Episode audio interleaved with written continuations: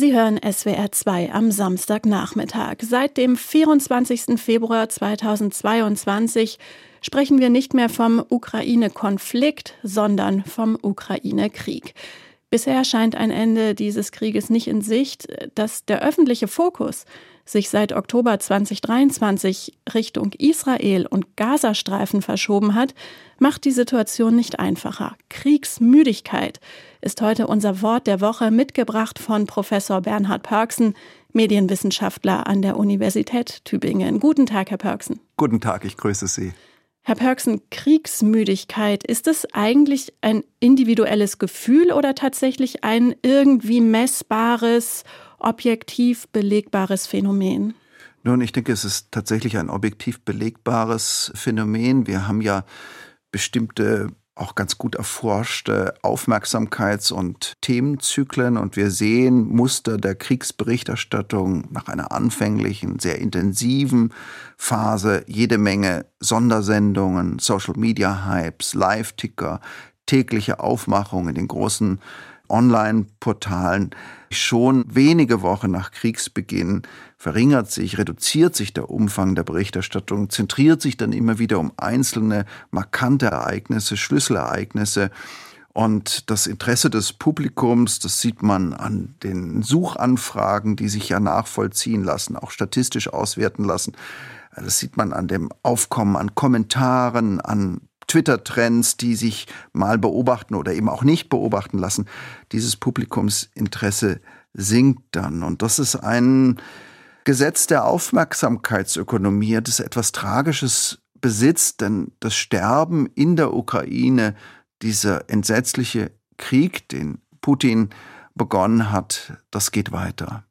Müssen wir nicht unterscheiden zwischen zwei verschiedenen Arten Kriegsmüdigkeit? Also einerseits bei den unmittelbar vom Krieg Betroffenen und andererseits quasi bei uns, bei der mehr oder minder interessierten Öffentlichkeit? Ja, unbedingt. Das finde ich sehr sinnvoll. Also wenn man auch schaut, gibt es für dieses Wort der Woche Kriegsmüdigkeit so eine einheitliche Definition, dann findet man eben gerade keine einheitliche Definition. Und das ist interessant. Also wir haben ganz unterschiedliche Verwendungen des Begriffs der Kriegsmüdigkeit. Zum einen meint es hierzulande, die wir ja, Gott sei Dank, muss man sagen, nicht in einer Kriegssituation sind, schlicht und einfach Desinteresse. Und in diesem hm. Sinne wird der Begriff dann verwendet, wenn eine Annalena Baerbock, die deutsche Außenministerin, von Kriegsmüdigkeit spricht. Oder wenn die Ukraine die Kriegsmüdigkeit bei den Geldgebern beklagt. Da geht es um Desinteresse oder um eine sozusagen äh, thematisch inhaltliche Erschöpfung, weil man womöglich sieht, dass die Kriegsziele so nicht erreichbar sind, dass sich die gesellschaftliche Stimmungslage verändert, dass die Menschen nicht mehr so bereit sind, so viel zu geben, was auch immer es sein mag. Aber es gibt eben auch Kriegsmüdigkeit in der Ukraine. Wir haben gerade in den letzten Wochen und Monaten solche Nachrichten vernommen und meine Kolleginnen und Kollegen, die sich da tatsächlich auskennen, die viel Kontakt halten in die Ukraine, berichten von solchen Indizien der Kriegsmüdigkeit. Das ist ja nebenbei bemerkt auch überhaupt kein Wunder. Und dann gibt es interessanterweise, auch wenn man geschichtlich guckt, die Idee oder den Vorwurf der Kriegsmüdigkeit auch eigentlich spätestens seit dem Ersten Weltkrieg und man attackiert dann diejenigen Soldatinnen und Soldaten, die angeblich nicht mehr genug Motivation besitzen, um diesen Krieg auszufechten. Also im Ersten und im Zweiten Weltkrieg, in anderen kriegerischen Auseinandersetzungen, ist Kriegsmüdigkeit auch ein Vorwurf der jeweiligen Anführer, unter Umständen sogar strafbar, gilt dann als Zitat Wehrkraft zersetzend und wird mit schrecklichen Strafen im Extremfall geahndet. Also der Begriff ist uneindeutig. Vielen Dank für den Hinweis. Ja, und gleichzeitig setzen ja Kriegstreiber auf die Kriegsmüdigkeit. Ne? Also Stichwort Zermürbungstaktik. Die wollen ja, dass der Gegner kriegsmüde ist. Gibt es dafür überhaupt ein Gegenmittel? Nun, ich finde, dass ein Politiker wie Zelensky sich nach Kräften bemüht, fast übermenschlich bemüht, die Aufmerksamkeit der westlichen Wertegemeinschaft zu stabilisieren. Aber Sie haben natürlich recht.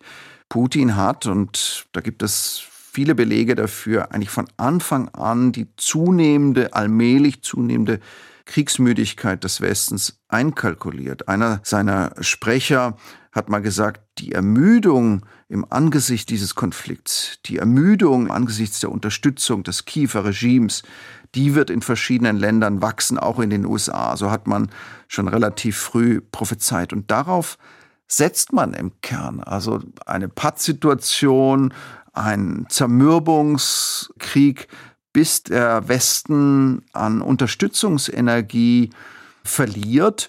Und jetzt wartet man erkennbar auf den Ausgang der US-amerikanischen Wahl. Also davor ist es fast illusorisch zu sagen, davor kann man nicht mit äh, Verhandlungen rechnen. Sollte Trump wiedergewählt werden, sollte er dann die Ukraine-Unterstützung zurückziehen, sollte er unter Umständen auch die NATO, wie er das bereits ja zu Zeiten seiner Präsidentschaft getan hat, in weiterer Intensität torpedieren, dann haben wir eine völlig andere Sicherheitslage, eine völlig andere geopolitische Lage, auch in Europa, brauchen eine völlig andere Sicherheitsarchitektur. Und dann wird es für die Ukraine, so schrecklich das ist zu sagen, in einem sehr, sehr ernsten Sinne noch einmal in ganz anderer Dimension kritisch. Ja, dieser Konflikt wirkt ja von Anfang an wie David gegen Goliath und wie Sie das schildern, wird sich das auch nicht bessern. Wie hilfreich ist dieses Appellieren von Zelensky, von der Ukraine an den Westen? Dringt er damit durch? Nun, er hat natürlich jetzt eine ungeheuer schwierige Situation, den Konflikt im Nahen Osten, der die Aufmerksamkeit auch, muss man sagen, zu Recht nun massiv auf sich zieht. Er hat auch das Problem der schlichten Dauer. Dieser Krieg in der Ukraine geht ja nun schon sehr lange und die Sommeroffensive der Ukraine ist nach übereinstimmenden Beobachtungen nicht erfolgreich gewesen.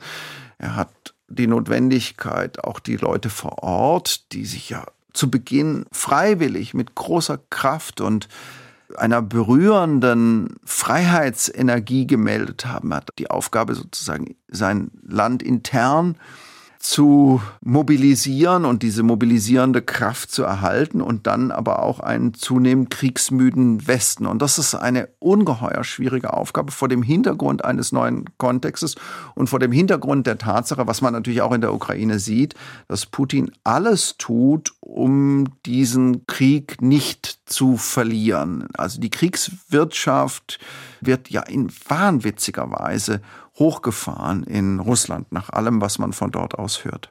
Angesichts der aussichtslosen Konflikte auf der Welt greift die Kriegsmüdigkeit um sich. Unser Wort der Woche heute.